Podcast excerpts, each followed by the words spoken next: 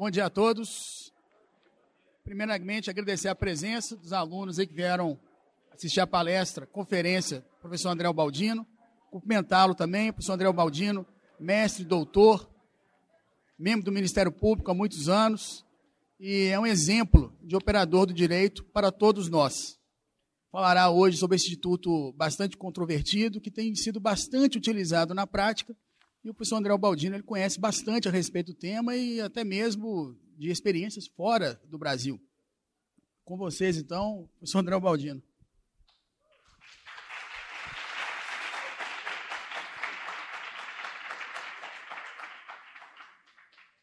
Senhores, bom dia. Eu quero inicialmente agradecer as gentis palavras do professor e dizer que para mim é uma honra, uma satisfação. É uma satisfação muito grande estar aqui para falar desse assunto, que é um assunto pelo qual eu já há alguns anos manifesto uma grande predileção na área das ciências criminais. É, quero dizer, portanto, que me senti honrado e satisfeito ao ser convidado para falar sobre isso.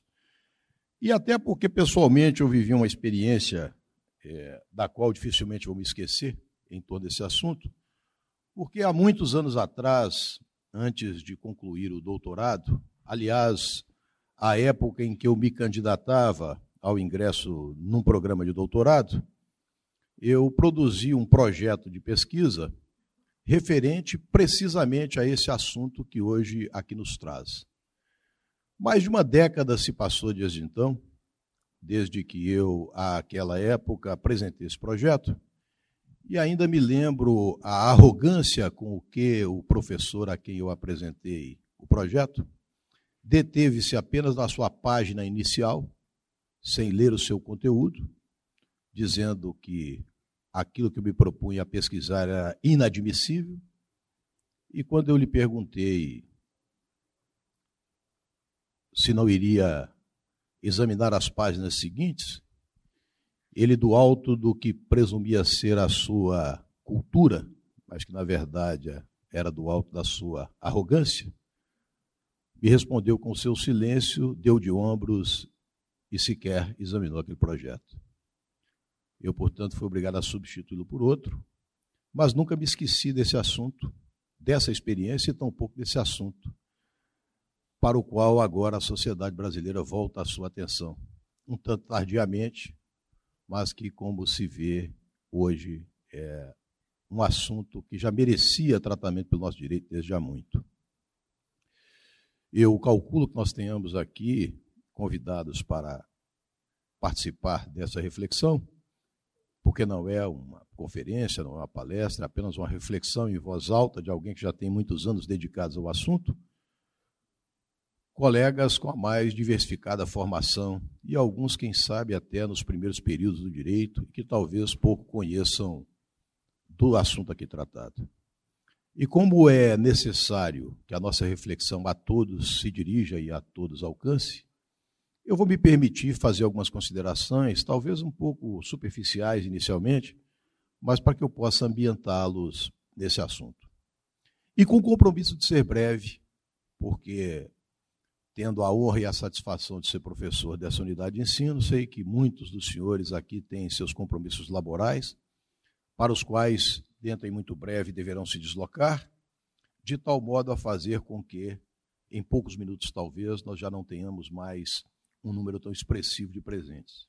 De tal sorte que eu vou, na medida do possível, condensar e alterar o meu projeto inicial para fazê-lo possível dentro do limitado tempo que nós temos, ao qual deve ser reservado também, no qual deve ser, ser também reservado algum espaço para as perguntas ou observações que quiserem fazer.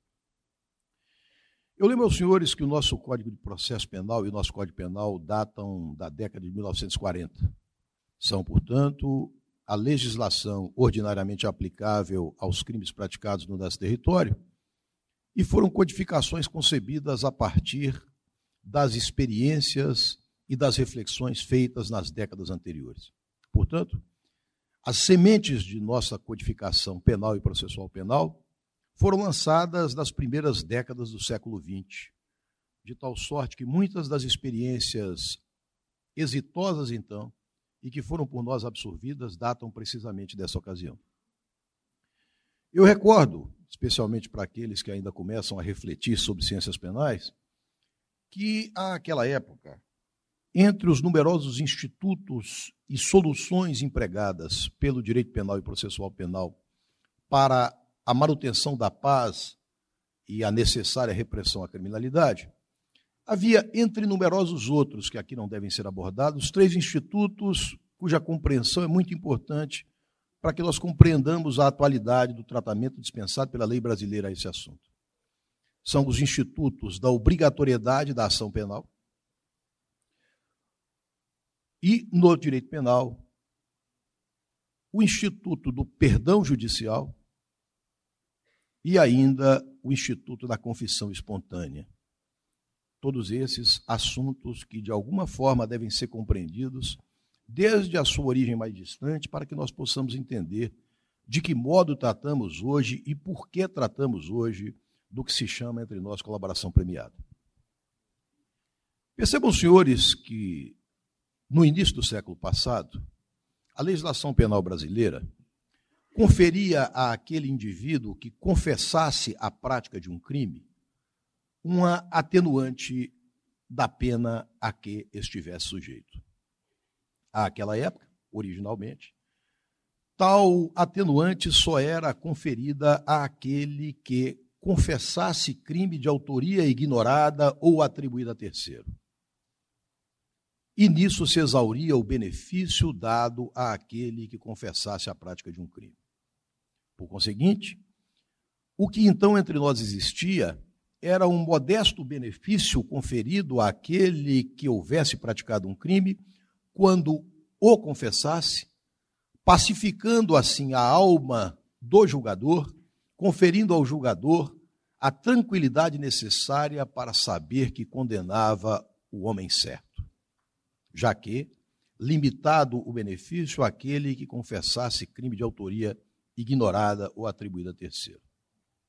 Devo desde logo dizer que essa, essa realidade com o tempo se alterou, de tal sorte que já muitos anos depois, em 1984, com a reforma penal empreendida na nossa codificação pela Lei 7.209, passou-se a conferir esse mesmo benefício da atenuante, da tão só atenuação da pena, e eu enfatizo, daqui a pouco entenderão por quê, da tão só atenuação da pena, àquele que confessasse o crime, independentemente fosse esse um crime de autoria ignorado ou atribuído a terceiro.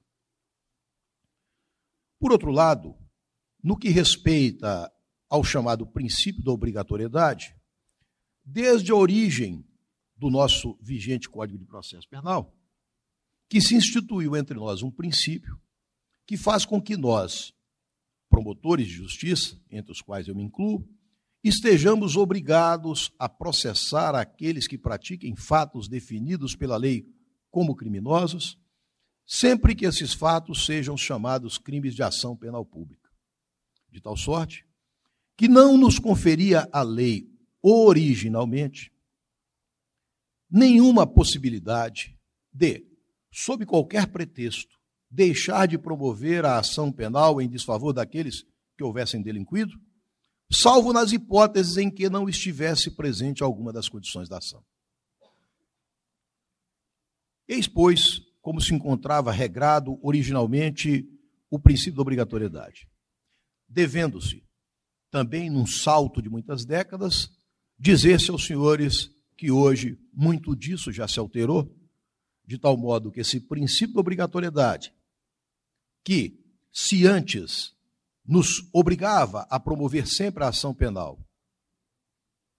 estava íntegro, hoje ao contrário, sofreu, sofreu ele importante mitigação, de tal sorte que há hoje na legislação numerosos casos em que nós, órgãos do Ministério Público, estamos dispensados, desobrigados de promover a ação penal contra aqueles que tenham delinquido, ainda quando certa a circunstância de terem delinquido.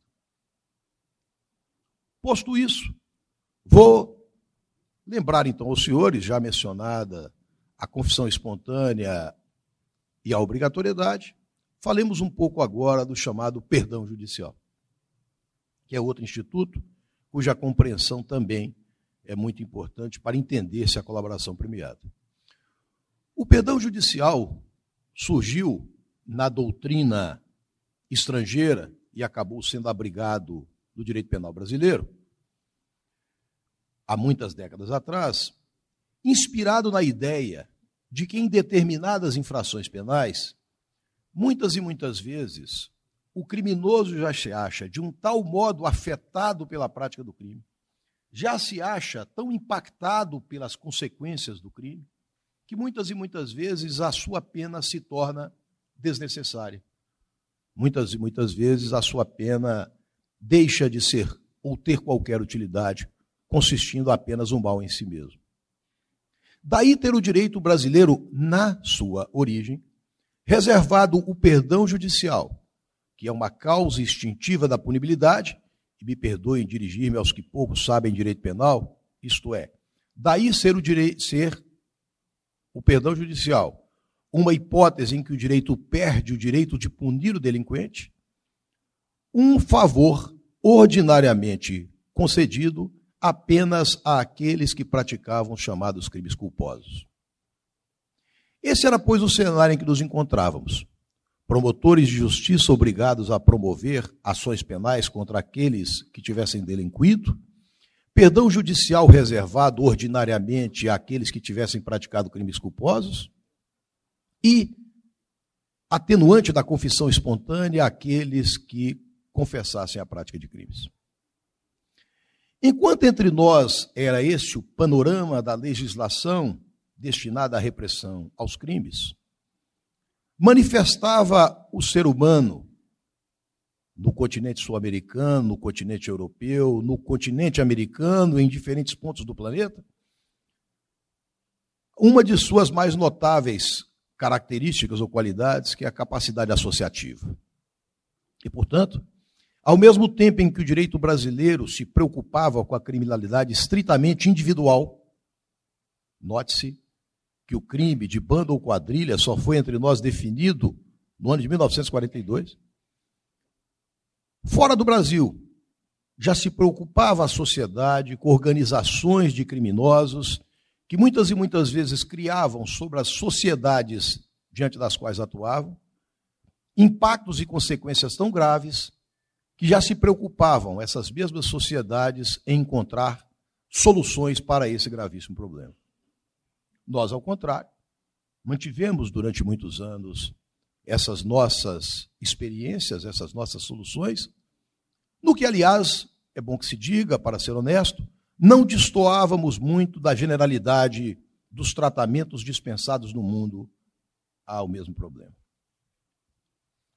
Ocorre que, em dado instante, especialmente a partir da instituição da Organização das Nações Unidas, em que, buscando evitar grandes guerras e confrontos, os diferentes países buscaram consensos em torno de alguns assuntos, percebeu-se num dado instante que aquelas associações de criminosos que haviam obtido hum, uma expertise tal, que já tinham se transformado em algo muito mais perigoso do que simples bandos ou quadrilhas, a um ponto de criar dificuldades à própria subsistência desses estados, deveriam merecer ações repressivas mais uniformes em todo o planeta.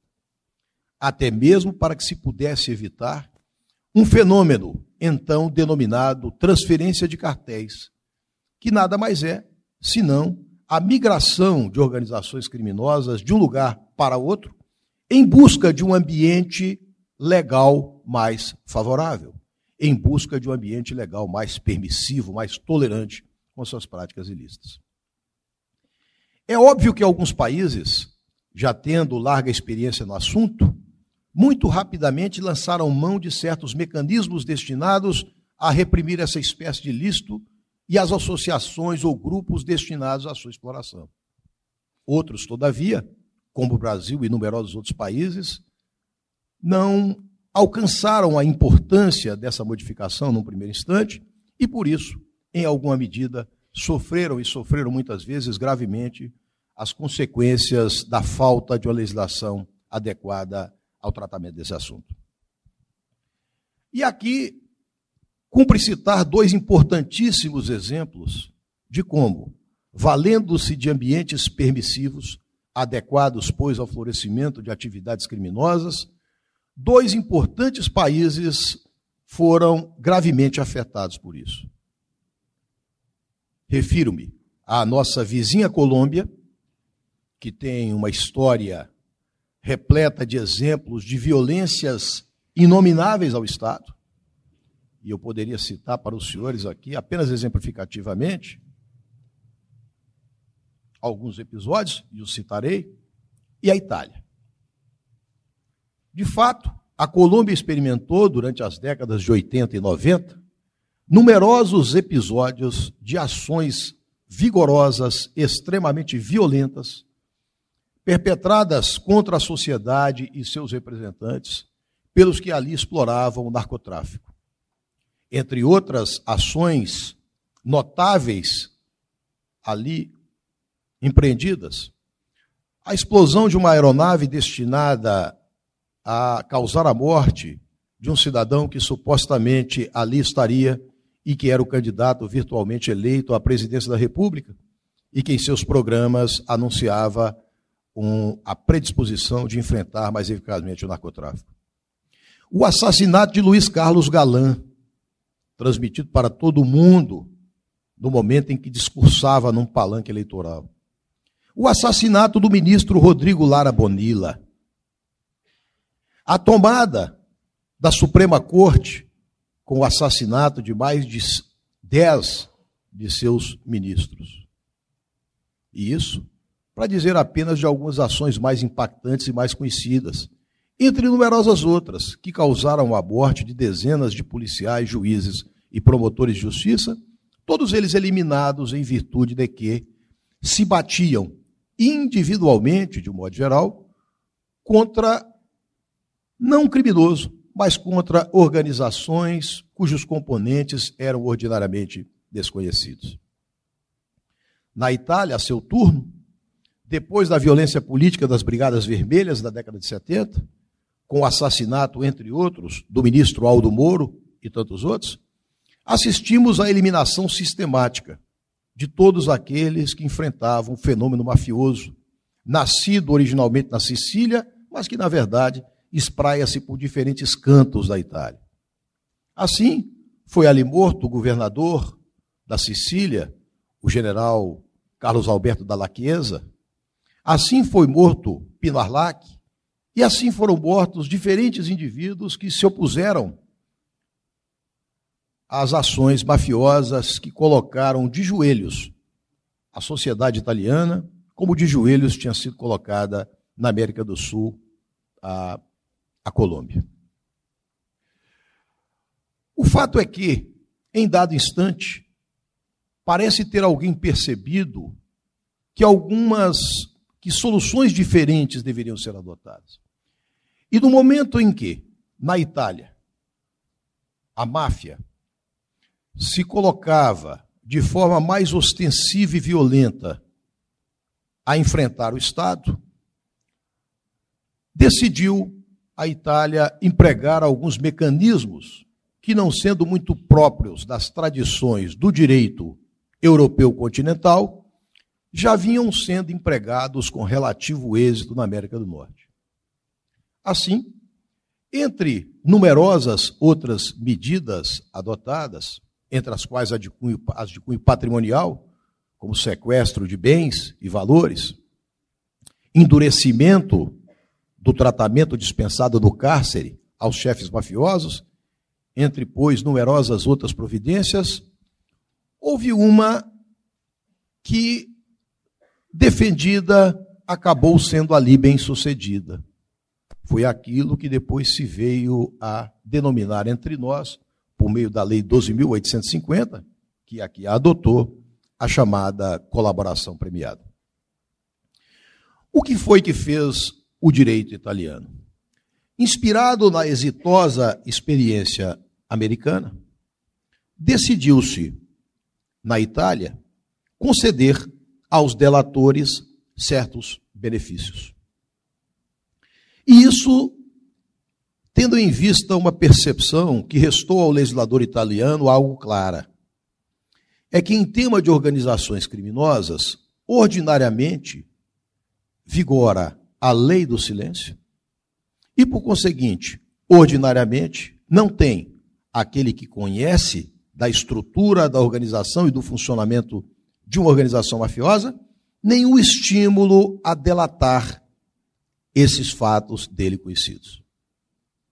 Era preciso, pois, para que se conhecesse a estrutura, o funcionamento e a organização de grupos criminosos, que houvesse algum estímulo dirigido àqueles únicos, àqueles únicos, eu enfatizo, que normalmente os conhecem, que são aqueles que dela participam, ou que dele, grupo criminoso, participa.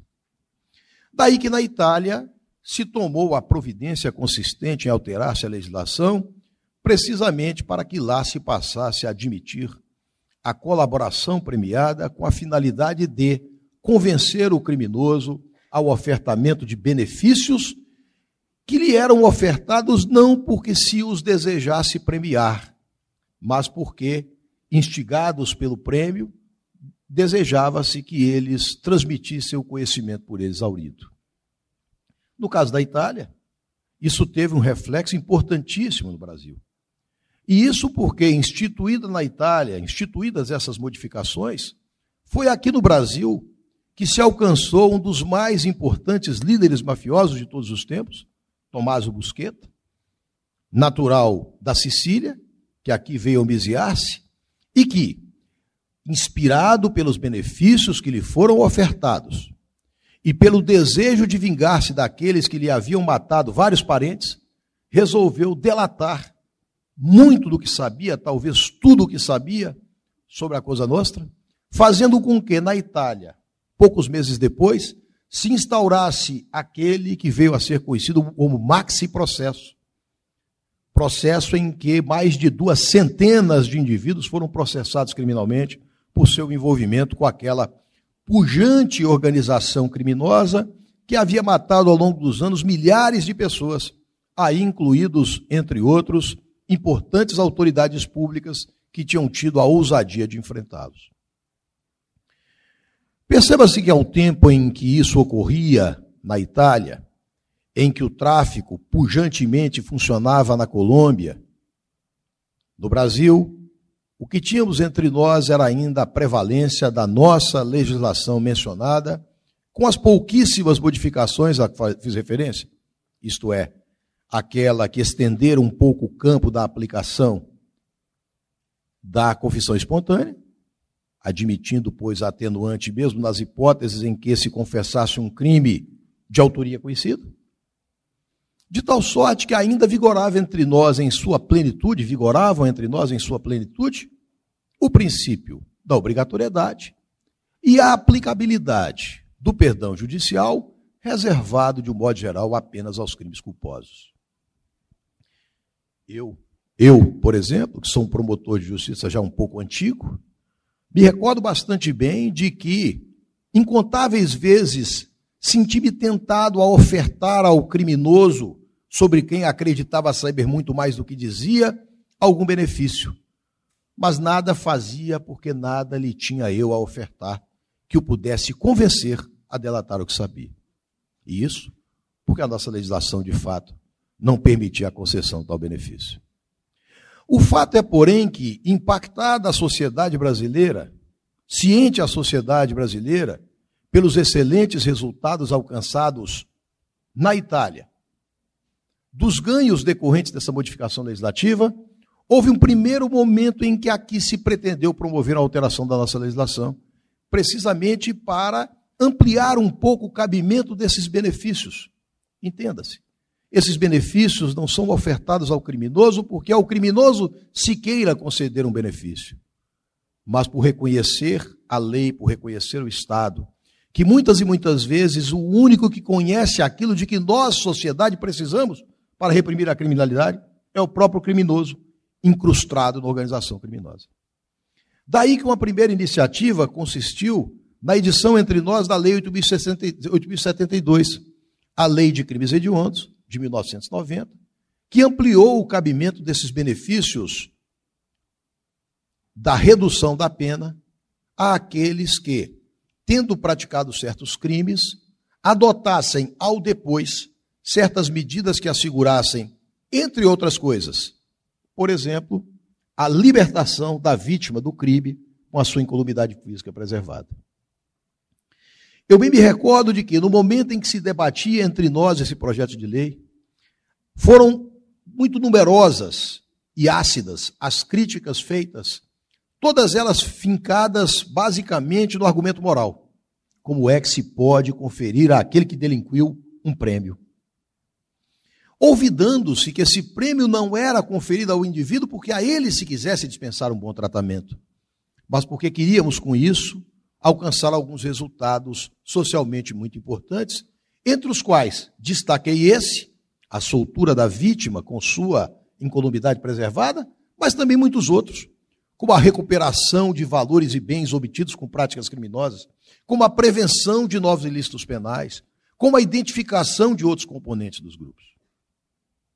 O fato é que, não obstante as ácidas críticas dirigidas, acabou o direito brasileiro contemplando essa medida na lei de 1972.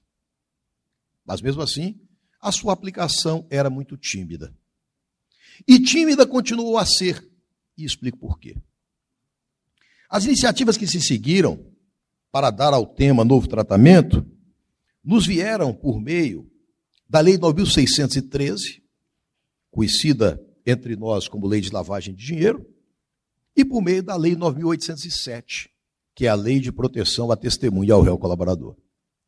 Perceba-se que essas leis contemplavam, de uma forma ampla como desejada, a possibilidade do perdão judicial, isto é, a possibilidade de conceder-se a isenção de pena, assim chamemos, para uma mais fácil compreensão, a todos quantos, tendo praticado crimes, contribuíssem para a sua eficaz repressão, para a identificação de outros autores, para a prevenção de novos ilícitos, para o desmantelamento das organizações criminosas.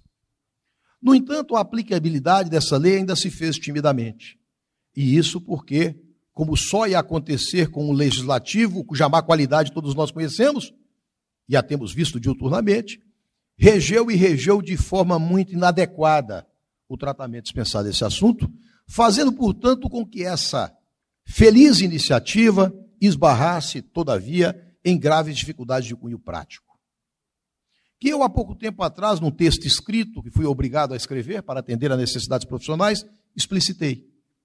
Afinal de contas, a legislação anterior, fundamentalmente, ela acenava para o criminoso com a possibilidade de um benefício, ao mesmo tempo em que diante dele já lhe colocava a praticamente inelo... Ah, vou trocar a expressão, porque eu não vou conseguir repeti-la. Enfim, pela praticamente inevitável imposição a ele da pena.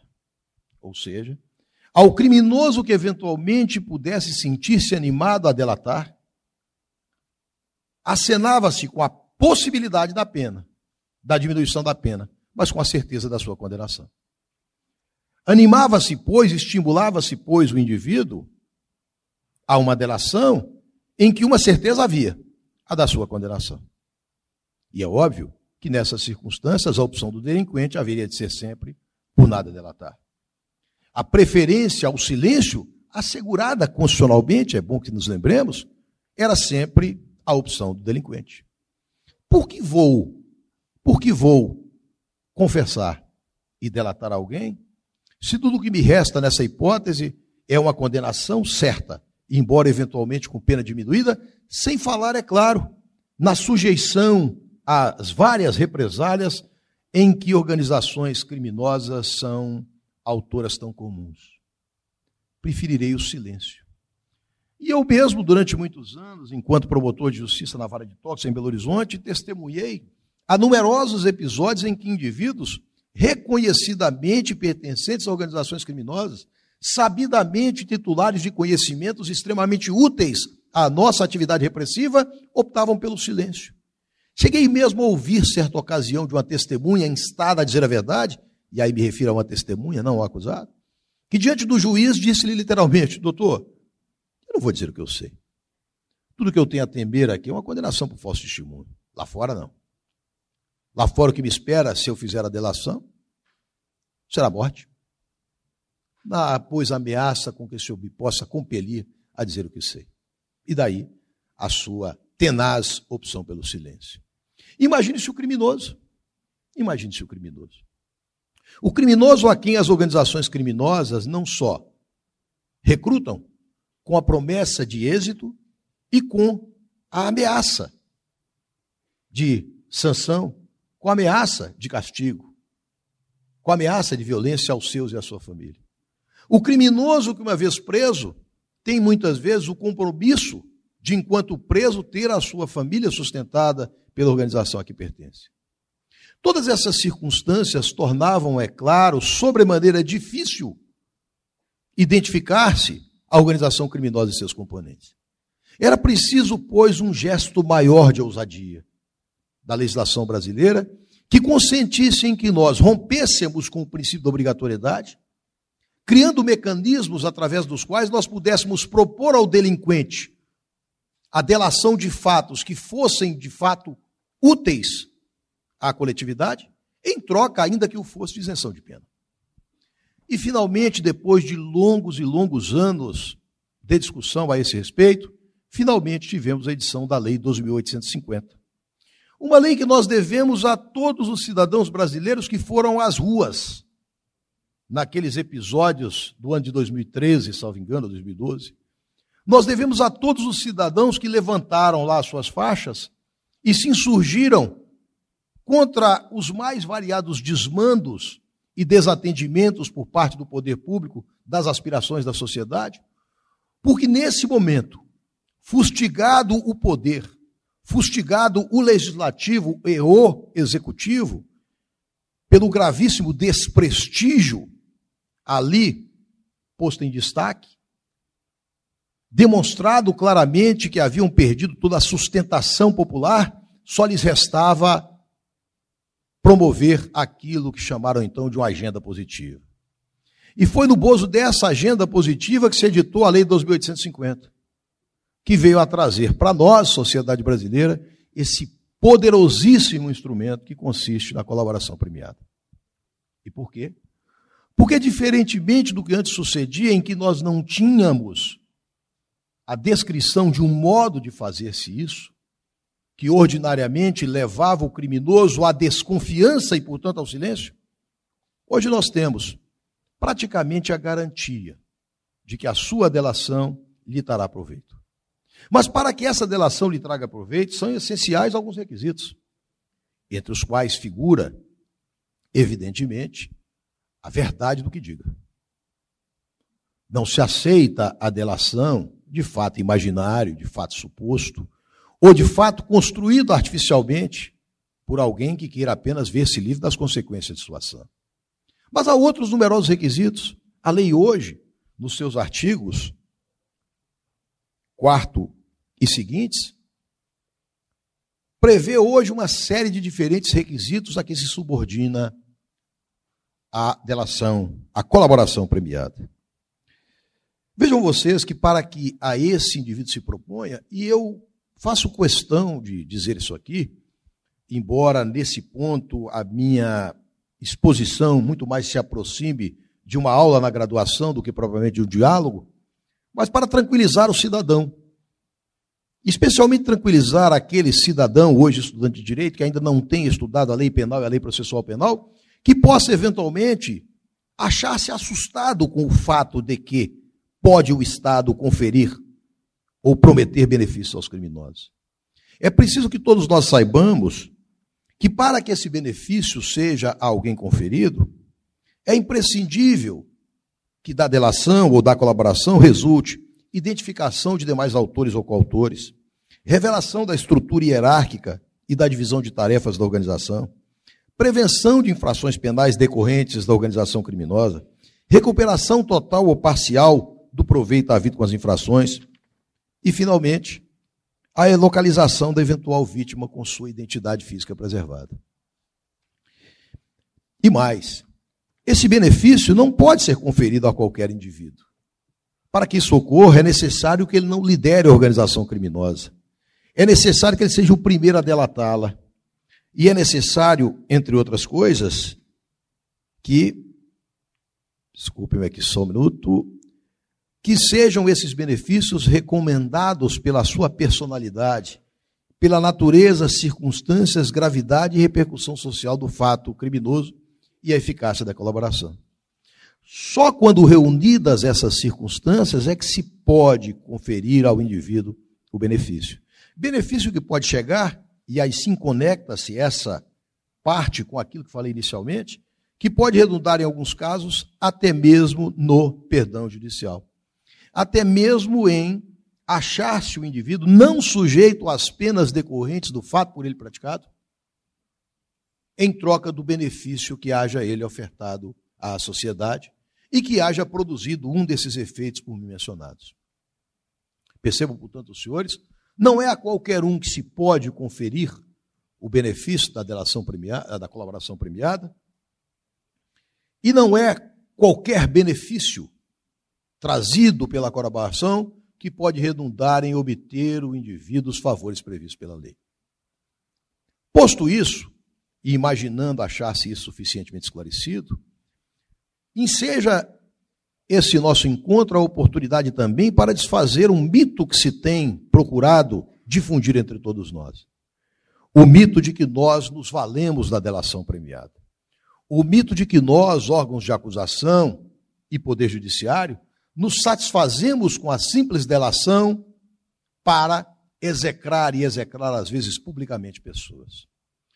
Compreendam os senhores que todos nós que lidamos com delação, todos nós que já somos investigadores relativamente experimentados, sabemos bastante bem que quando alguém se dispõe a nos delatar, nós estamos diante de alguém que é, antes de tudo, um delinquente. Traz consigo, antes de tudo, o rótulo de ser delinquente. Alguém que, portanto, não teve nenhum pudor em transgredir as normas e os limites para causar dano à coletividade. E é sempre possível que ele ali esteja, no momento em que diante de nós se coloca, com o mesmo propósito. Por isso é que nós, os que já atuamos nisso os que continuamos a atuar nisso, sabemos bastante bem que quando o delator nos traz uma notícia, nós não queremos apenas a sua notícia.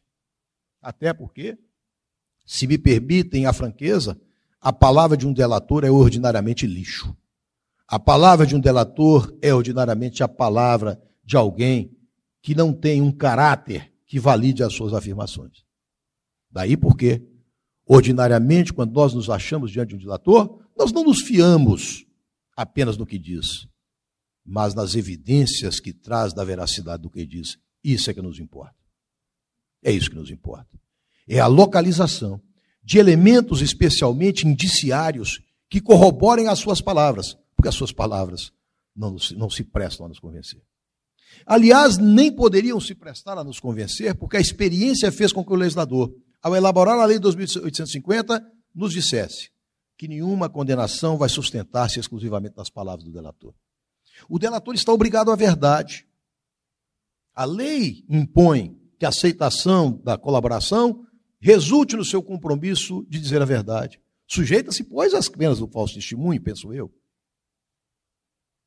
Mas isso não significa que nós possamos nos escudar apenas nas suas declarações para que nós compreendamos a verdade e reconheçamos como verdade aquilo que ele diz. Então percebam, senhores, que esse mecanismo foi um mecanismo tão revolucionário, se confrontado com as nossas práticas, que os seus primeiros resultados estão agora acontecendo.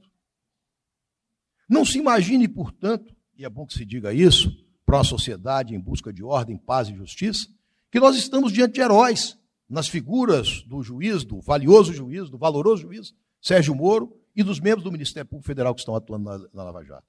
Não são heróis, são apenas servidores que, a exemplo de muitos, muitos, muitos e muitos outros, sempre quiseram ter ao alcance das suas mãos um mecanismo que lhes permitisse essa troca, mas que nunca o tinham tido até então. Que nunca tinham tido a oportunidade de dispor de um mecanismo que lhes permitisse assentar-se diante deles e oferecer-lhes algo.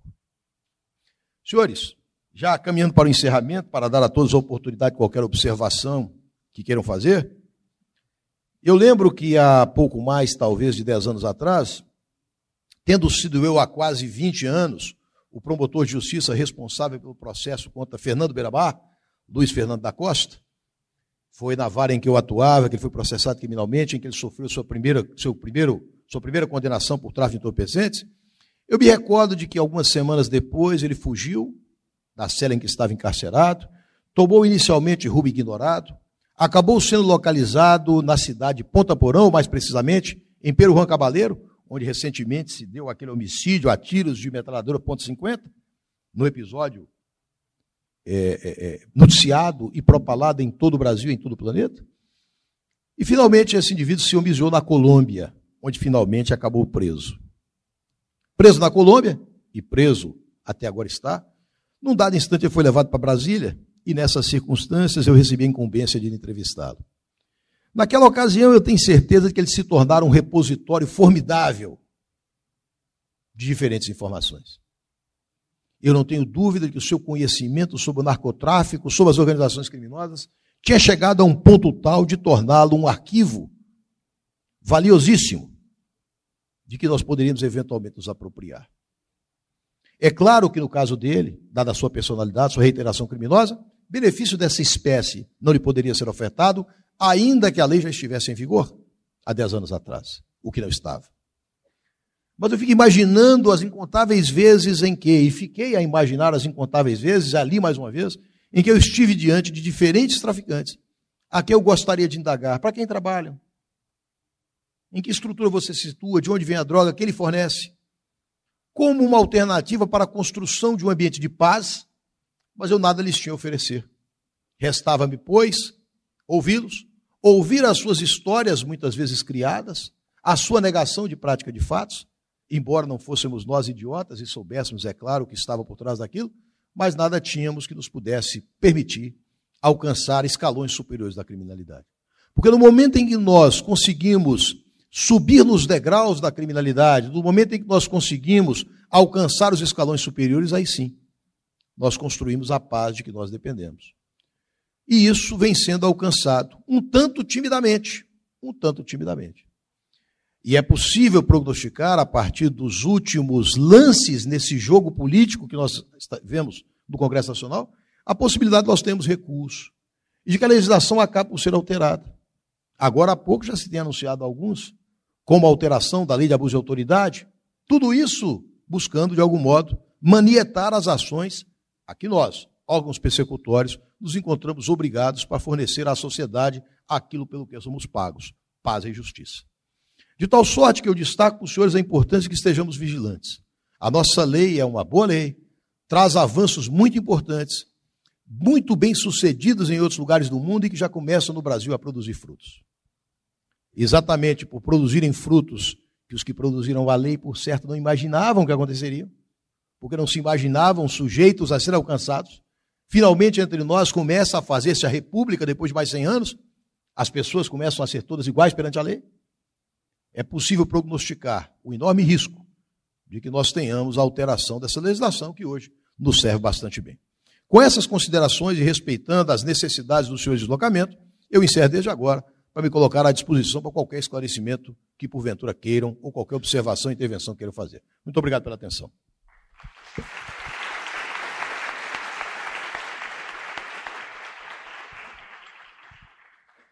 Professor André Baldini, muito obrigado.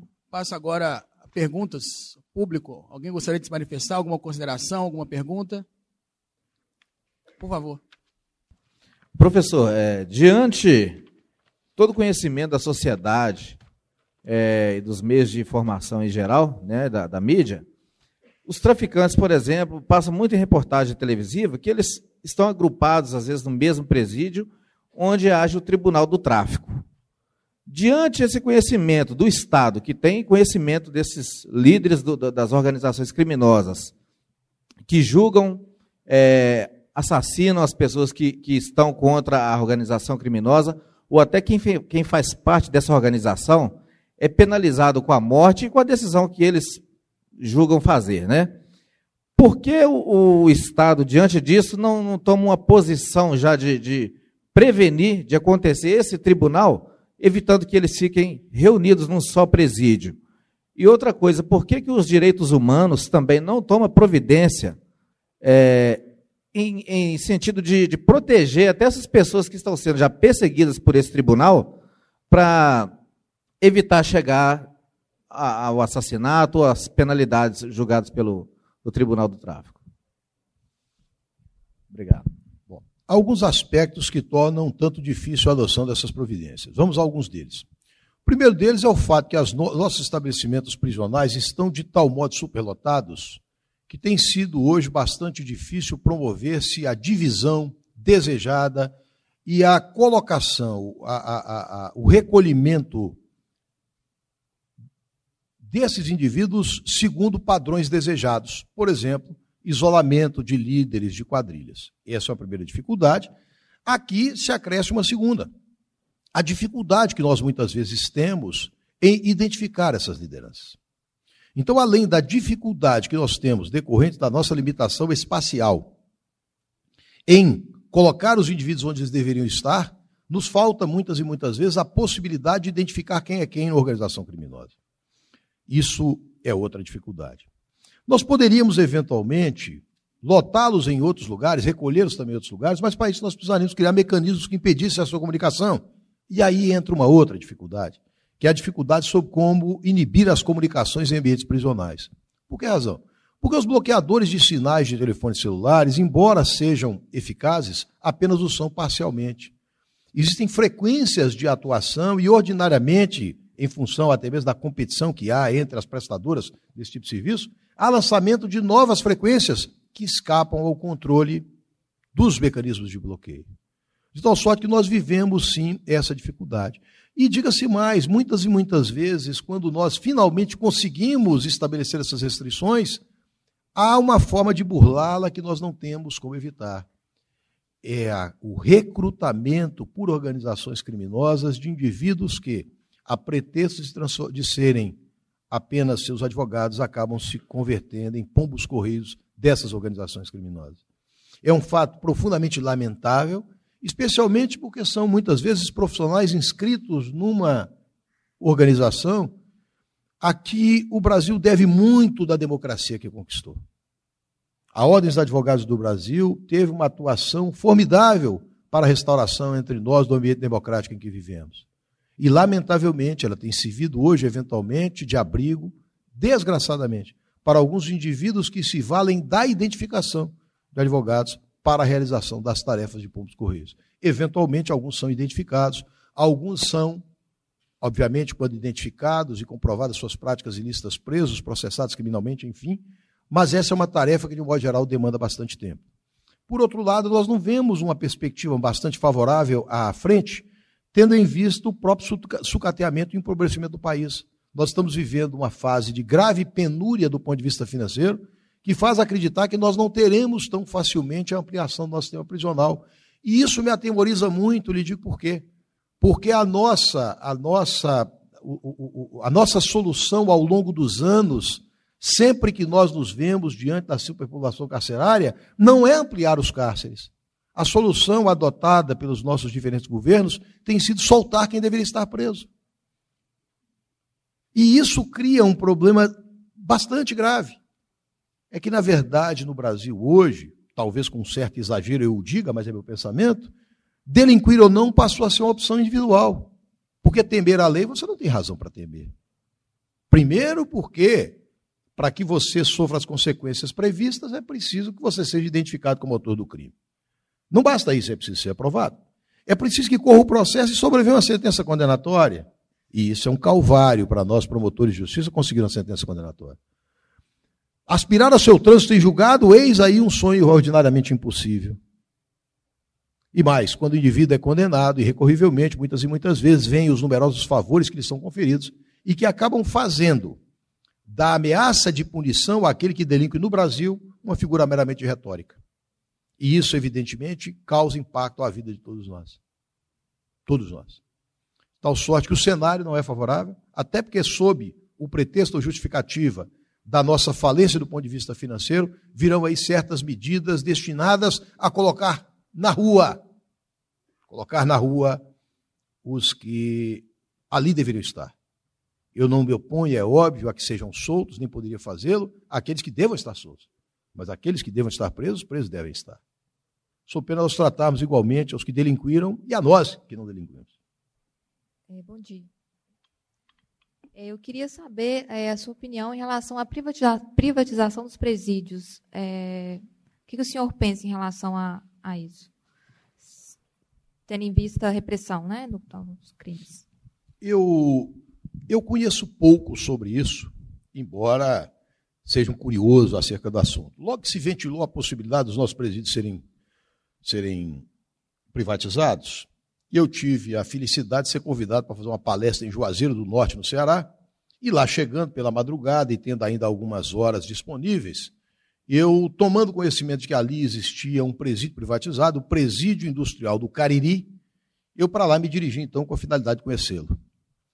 E então, ali estive em meio a uma delegação que havia sido convidada, composta por promotores, juízes, etc, etc. E lá estive é, ciceroneados pelo gerente daquela unidade, que nos fez os mais, como era de se esperar, os mais eloquentes elogios à privatização. Ouvi atentamente, lembro-me perfeitamente de alguns fatos ocorridos ali, vi os galpões destinados à prestação de serviço pelos que ali estavam recolhidos, alguns deles ociosos, outros ocupados em atividade. Mas eu me lembro que acabar aquela visita, eu então saí junto com o promotor de justiça local, figura supostamente insuspeita. Eu digo figura supostamente insuspeita porque nós, na verdade, não nos guiamos ou não nos podemos guiar por nenhum outro interesse, não seja o interesse da sociedade. Eu quero crer que um promotor de justiça nunca vai ali é, defender o interesse que não seja coincidente com o da coletividade, portanto, há de ter uma visão crítica sobre essas coisas. E então o colega me disse: olha, isso aí está longe de ser a verdade.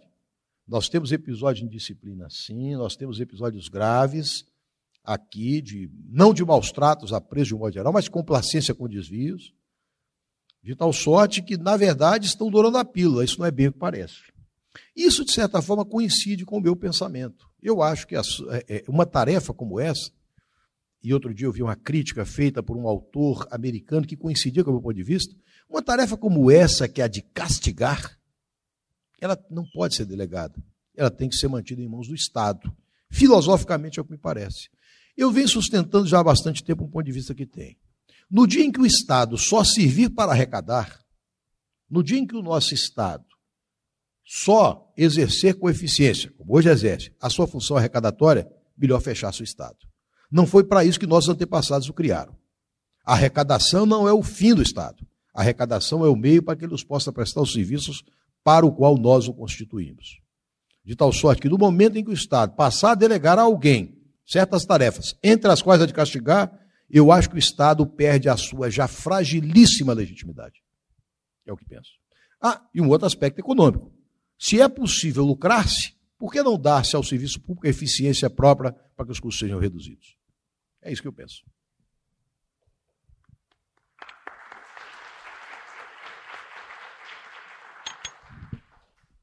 Mais alguma pergunta? Eu acho que eu já escutei. Você concluiu a pergunta? Oi? Eu escutei tudo que você disse. A colega, a colega pergunta é, o que eu penso da delação premiada na atual conjuntura política do Brasil. Senhores, eu já estive no Congresso em algumas oportunidades ajudando a fazer projetos de lei. Parti sempre do pressuposto de que ali há homens honrados mas nunca me equivoquei com o pressuposto de que todos são honrados. Sempre acreditei que ali há homens honrados, mas há ali sim delinquentes. Eu, portanto, como todo cidadão, suspeito da existência de numerosos delinquentes situados no Congresso Nacional, e tal qual qualquer outro cidadão, eu os quero ver identificados, processados, julgados e condenados. Portanto, eu vejo como qualquer espectador minimamente consciente, com grande alegria, o uso da delação premiada.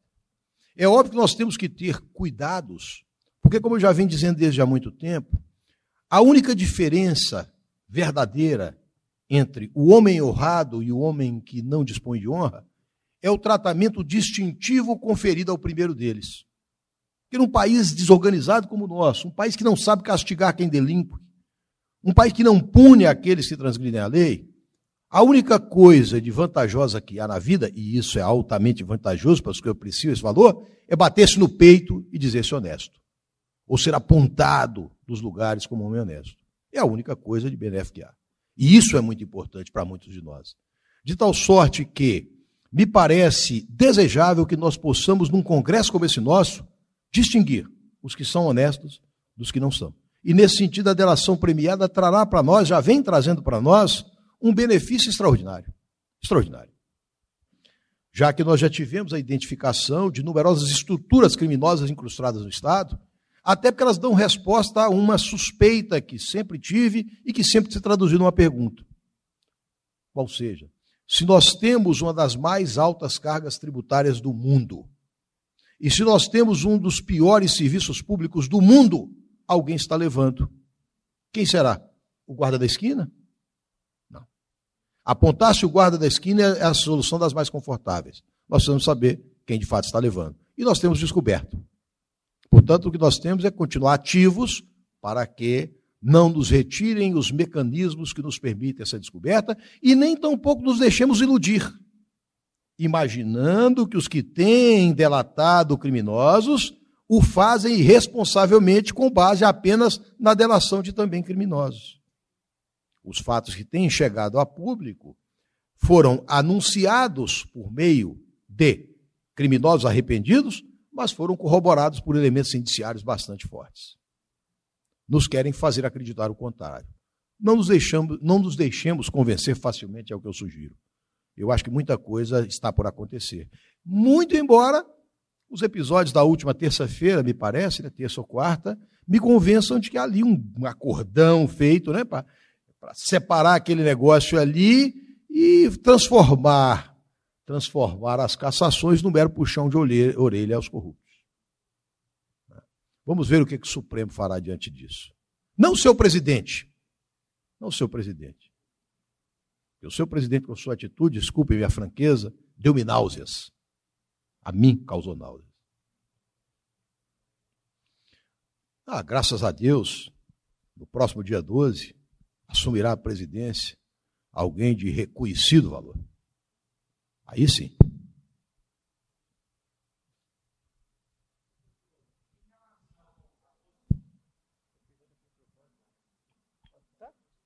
Bom dia, professor. Eu queria te perguntar se a, a delação premiada tem que ser uma escolha livre da, do, do delator, do colaborador, no caso. Você acha que no Brasil, que maioria dos pesos são provisórios, você acha que alguém que se encontra preso preventivamente tem realmente essa escolha livre? Eis aí um assunto que deve merecer o nosso cuidado. Vejam o que fez aquele deputado federal do estado do Rio de Janeiro propôs um projeto de lei impedindo a delação premiada pelo indivíduo que estivesse preso. Isso é um golpe. Isso sim é um golpe. Percebam o seguinte: não se decreta prisão preventiva para forçar ninguém a nada.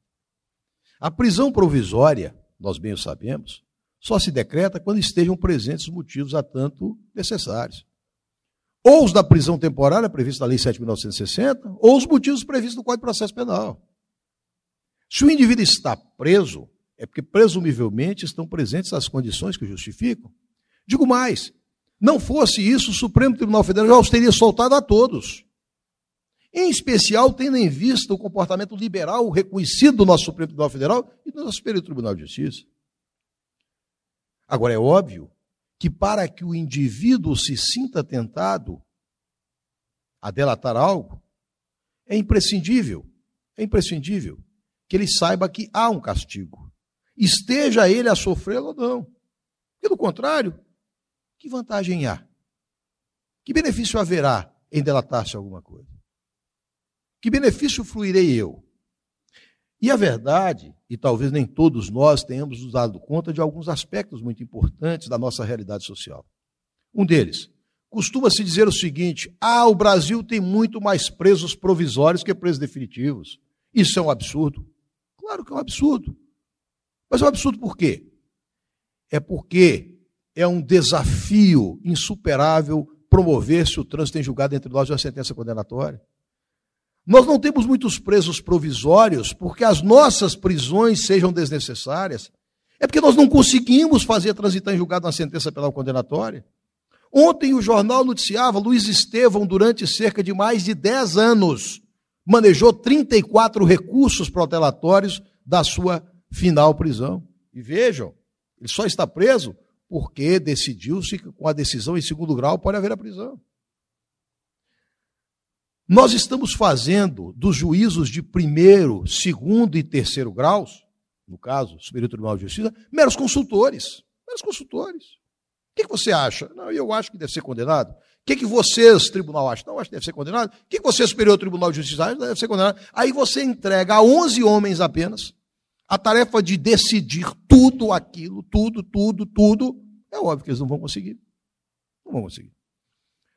Daí que eu apoie a emenda proposta pelo então presidente do Tribunal, Supremo Tribunal Federal, César Peluso, de converter os recursos especiais extraordinários em, em revisão.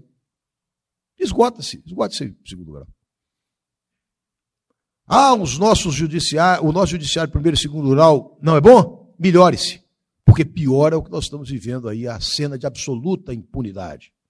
A situação de absoluta impunidade. Esse é um, esse é um dos problemas a nossa dificuldade em promover-se o trânsito em julgado das nossas sentenças condenatórias.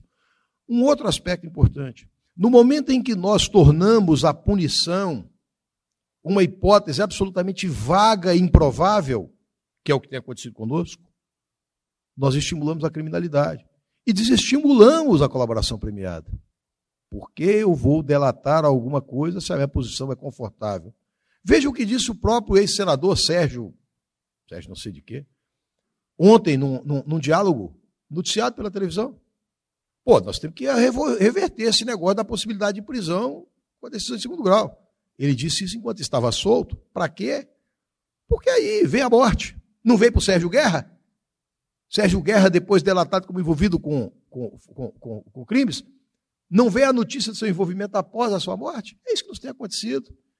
Senhores, eu acredito muito na justiça divina, mas eu não devo cometer apenas a ela a responsabilidade que é nossa. Não quero esperar que a justiça divina faça aquilo que é nosso dever. Nós temos que evitar essa protelação demasiada das decisões e fugir a esse argumento fácil de que estão sendo presos para delatar. Estão sendo presos porque têm que estar presos. E estando presos, experimentando o gosto amargo do cárcere, têm se sentido tentados a dizer algo que sabem. É no que eu acredito.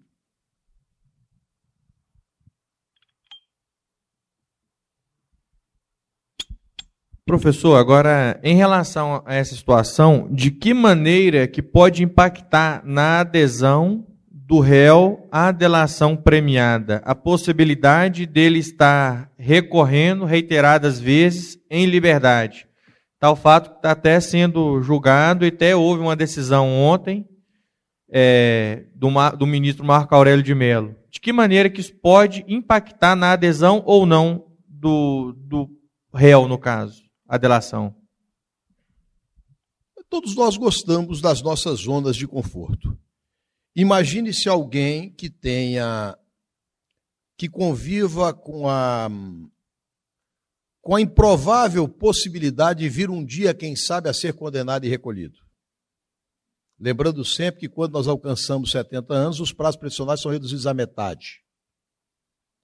Lembrando sempre que os prazos pressionais são computados, mesmo quando os crimes são reiterados, tomando em consideração cada um dos crimes e não o total da pena.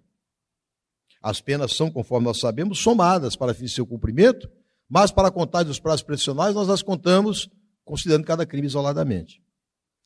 Então imagine se alguém assentado no seu belíssimo apartamento no Leblon, à beira-mar, avistando aquela paisagem belíssima, cercado ali pelo ar refrigerado do seu aparelho, tomando o seu uísque e sem nenhuma necessidade de fazer qualquer coisa que o retire da sua zona de conforto, aguardando apenas que a morosidade do judiciário opere em seu favor. Vai delatar para quê?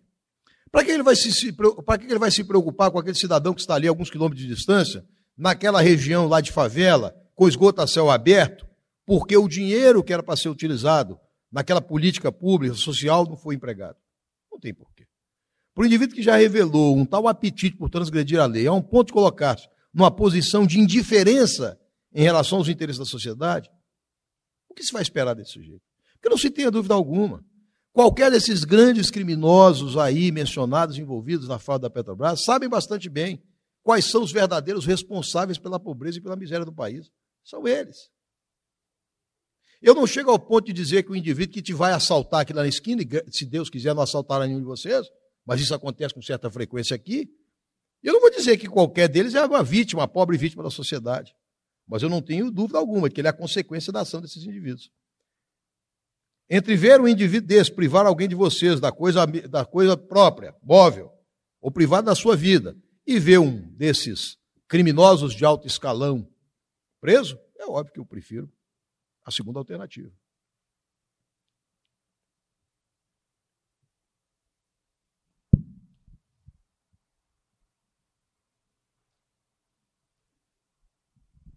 Bom dia.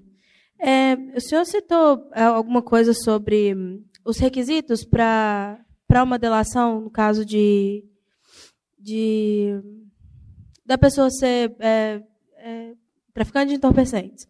É, e o senhor falou alguma coisa sobre os líderes dessas, dessas quadrilhas e tal não poderem delatar. Por que disso? Porque o líder não poder delatar? Sim. Ué, porque o líder é quem tem o comportamento mais reprovável ofende a qualquer regra de bom senso, a qualquer preceito de ordem moral, e aí de forma inapelável, que você conceda o benefício da delação premiada exatamente àquele que dirige a ação dos demais. Como é que eu vou conceder o benefício da delação premiada a quem seja o líder de uma organização criminosa? Isso é inaceitável. Inaceitável. Do ponto de vista moral, do ponto de vista da própria lógica. Mas isso, isso não, não abriria espaço, por exemplo, deixar ele, ele delatar, é, ou não deixar ele delatar, não abriria espaço para as outras pessoas que meio que sucederiam ele é, depois, por exemplo, de uma morte desse traficante que assumiria o seu lugar, não possibilita isso, não? E assim, uma organização que poderia ter sido desmantelada se tivesse ouvido um líder? Não, eu, eu penso, ele é a pessoa a ser delatada. Nós não podemos premiar quem se locupleta à custa do ilícito. Principalmente quem lidera a prática do ilícito, quem recruta outras pessoas, quem dirige a ação de outras. Aliás, isso é algo de tão razoável que o nosso vigente Código, Código Penal prevê como circunstância agravante, no concurso de agentes, a condição do indivíduo de ser aquele que lidera, dirige ou coage os outros à prática do crime. E nunca se discutiu isso, por quê? Porque há um fundo moral muito evidente nisso. Se é ele quem recruta, se é ele quem dirige, nós vamos. Imagine Beira-Mar. Pronto, pega o Beira-Mar. Vamos incorporar o seu raciocínio Beira-Mar. Ah, vamos conceder a Beira-Mar benefício? Eu, particularmente, vou querer mudar do país. Não porque tenha medo dele, mas que um país que conceda um benefício a um sujeito dessa espécie, ele não merece que nós moremos nele, não. É, não, o que eu não entendo é só isso, porque assim, se talvez ele falando, sei lá, se houve um arrependimento, ou então para ele não vai fazer diferença, que ele vai pegar uma pena que não vai diminuir tanto, não vai, não vai ter tanto benefício assim, mas que poderia desmantelar N organizações criminosas através da delação dele. Então. Olha, nós não podemos fazer acordos com o diabo. Mais alguém gostaria de fazer alguma pergunta? Então agradeço a atenção de todos, a colaboração de todos, a colaboração premiada, de passagem, e agradecer a brilhante exposição do professor André Baldino, que superou com certeza as nossas expectativas. Me despeço. Obrigado.